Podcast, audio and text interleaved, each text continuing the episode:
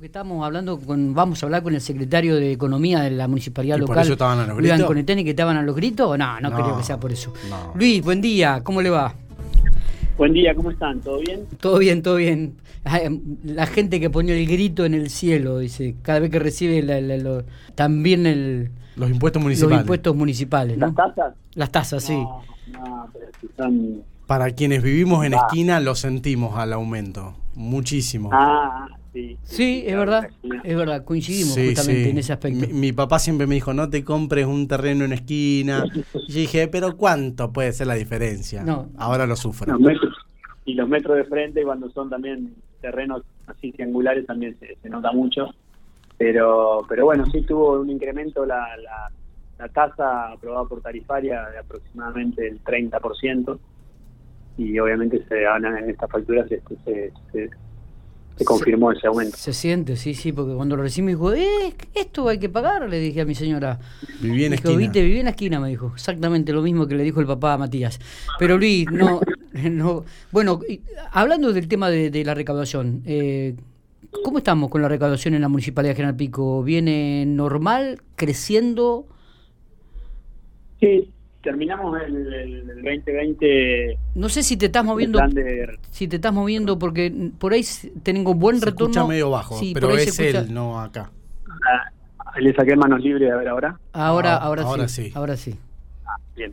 Sí, eh, el 2020 terminamos con el plan de regularización que, que nos permitió más o menos 2.000 vecinos se acercaran a regularizar deuda, que permitió una recaudación de unos 40 millones de pesos. Ahora que desde abril en adelante, que fue abril de 2020, que fue el golpe más grande de la pandemia, donde estuvimos cerrados muchos días, Ujú. oficina de renta. Eh, de ahí en adelante eh, se recuperó la recaudación e incluso superó niveles previos a la pandemia, eh, en nominal, ¿no? En términos Sí, nominales. sí, sí. Eh, y este año arrancamos enero más o menos en los mismos términos que el año pasado. Eh, ahora veremos febrero cómo, cómo evoluciona con, con el nuevo valor de, de las tasas. Eh, pero bueno, la clave siempre es seguir prestando o permanentemente incrementar el, el nivel y la calidad de los servicios prestados. Eh. Ahí hay vecinos que están conformes y pagan bien y hay otros que nos reclaman y, y hay sectores donde por ahí no, el servicio no es, no es el que pretenden y esos son los que tienen menos interés de pagar. Así que la idea es día a día ir mejorando, seguir mejorando lo- la prestación de los servicios Está. tanto con viene a hacer un trámite como el servicio de recolección o, o el servicio de habilitación comercial. Todos tenemos carencias y pero tenemos que día a día mejorarlo eso para que el vecino esté más conforme cuando viene a hacer un trámite de licencia, cuando viene a hacer una habilitación comercial y eso va a llevar a que, que te quiera pagar las tasas. Está. Entonces, Eh, los servicios malos no van a querer pagar. Eh, sí, siempre también ¿no? hay, hay un cupo de que, que también ocurre habitualmente, no solamente eh, en esta en este periodo, sino en, reiterados periodos también. Eh, queríamos hablar un poco y profundizar el tema sobre el, el aporte, que el beneficio o el aporte que va a hacer el municipio en relación a este 20% de descuento que tendrán aquellos usuarios de la tarifa social o, o usuarios comunes. Este, contanos un poco, a ver, porque existe un un- una cierta confusión ¿no? entre los usuarios, el- aquellos usuarios que tienen tarifa social, eh, cuáles son los trámites que, que tiene que hacer, a dónde se tiene que acercar, este, qué requisitos tiene que tener para ser beneficiario de, de, eh, de- de este sistema que ha implementado, de esta ayuda que ha implementado el municipio. Sí, son, son dos trámites separados. Eh, por un lado está lo que es eh, los usuarios en tarifa social en situación de corte, que son unos 700 vecinos que al 31 de diciembre estaban en situación de corte. Ese trámite lo tienen que hacer por los servicios sociales de base, Bien, que son 11, en los distintos barrios. Tienen que presentarse con un resumen de deuda de Corpico, tramitado en Corpico, con ese resumen de deuda van y se inscriben en cada servicio social de base. No se aprueba ninguno en el instante, sino que se inscriben y hasta el 27 tienen tiempo de inscribirse y después del 27 se hace una selección de cuáles de todos esos encuadran, con, digamos, con todos los requisitos de que sea eh, un- una familia en situación de tarifa social, que sea una, que esté en situación de corte, que cumpla esos requisitos y ahí se hace una elección, una selección, digamos, de todos esos inscriptos y todos esos se le hace un subsidio del 20% de la deuda, ese subsidio va directamente a Corpico. No va al beneficiario, sino que va a Corpico para que Corpico ese 20% lo tome como un anticipo del plan de pago. Cuando el vecino este que salió seleccionado hace el plan de pago, ahí se efectiviza el anticipo, lo pone el municipio. O sea, el municipio es como que ayuda a que el vecino pueda hacer un plan de pago. Está bien. Después, eh, Corpico le da 12 cuotas sin interés esas cuotas, hasta la cuota 4 eh, era el plan inicial de Corpico, la provincia lo extendió a 12 cuotas sin interés. Eh, o sea, estarían pagando el 80% de la deuda en 12 cuotas. Eso sería eh, lo que sería para la parte del vecino de tarifa social. Para el caso de tarifas comerciales, el trámite es similar en el sentido de que se tienen que inscribir, lo que pasa es que lo hacen por un formulario que está en la página de la, de la municipalidad, que dice asistencia en el eléctrica. Descargan ese formulario, se inscriben, nos mandan por mail determinada información de, de, formulario 931 de la FIP y de la declaración jurada de ingresos brutos, más el número de habilitación comercial. Y acá eh, son 581 comercios que al 31 de diciembre estaban en situación de corte eh, de ese listado cumplen con los otros requisitos de estar habilitado y de estar, eh, nos mandan esta información de AFIP, ingresos brutos, también hasta el 21 de febrero tienen tiempo para inscribirse digitalmente. Nosotros después del 21 hacemos el, la selección de cuáles de, esos 500, no sé, si se inscriben 700, vamos a elegir los, 581 que cumplen este, estas condiciones. ¿no? Está bien, está bien. Eh, para todos esos, para los dos escenarios, para los dos universos, hay eh, 10 millones previstos para pagar ese 20% de deuda. Eh, a ver, no me quedó muy claro, los requisitos para los usuarios de tarifa social en, situación de corte, ¿cuáles son? Para que ustedes eh, seleccionen, los seleccionen. Estar eh, definido como un usuario de tarifa social, que no todos los vecinos de Pico figuran con al contrario, son muchísimos menos. La gran mayoría figura como residencial. Eh, solamente los que están definidos como tarifa social y que estén en ese listado de corte al 31 de diciembre.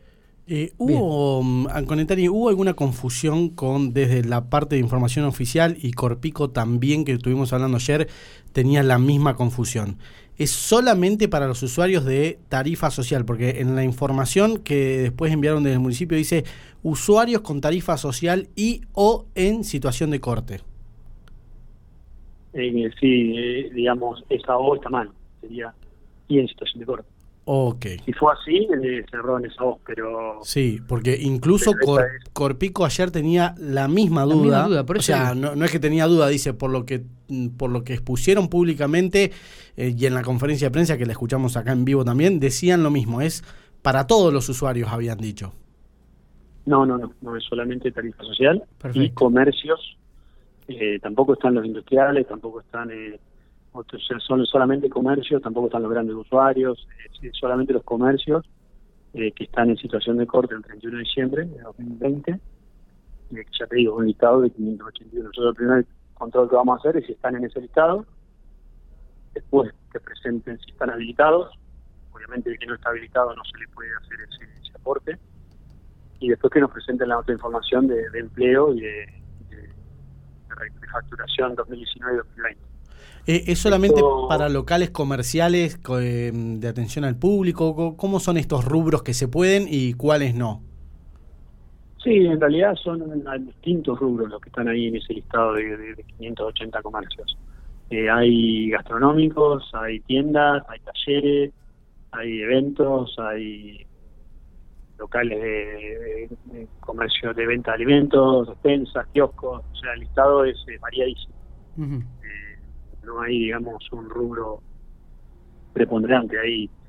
Eh, te diría que el rubro que más tiene debe tener 50, 50 comercios, pues están todos, digamos, diseminados en los distintos rubros.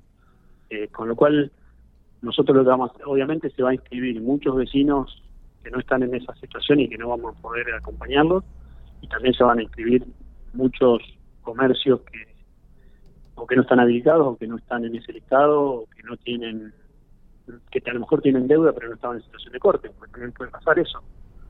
Nosotros empezamos a trabajar con esta información en, diciembre y aparte de estos 600, 700 comercios que estaban en corte, de los cuales también había instituciones, asociaciones que tampoco entran, digamos, solamente comercio, eh, había estos 700 de tarifa social y había aparte otros 3.500 vecinos en corte. O sea, sobre eso, ese universo, esto era la información a, noviembre, ¿no?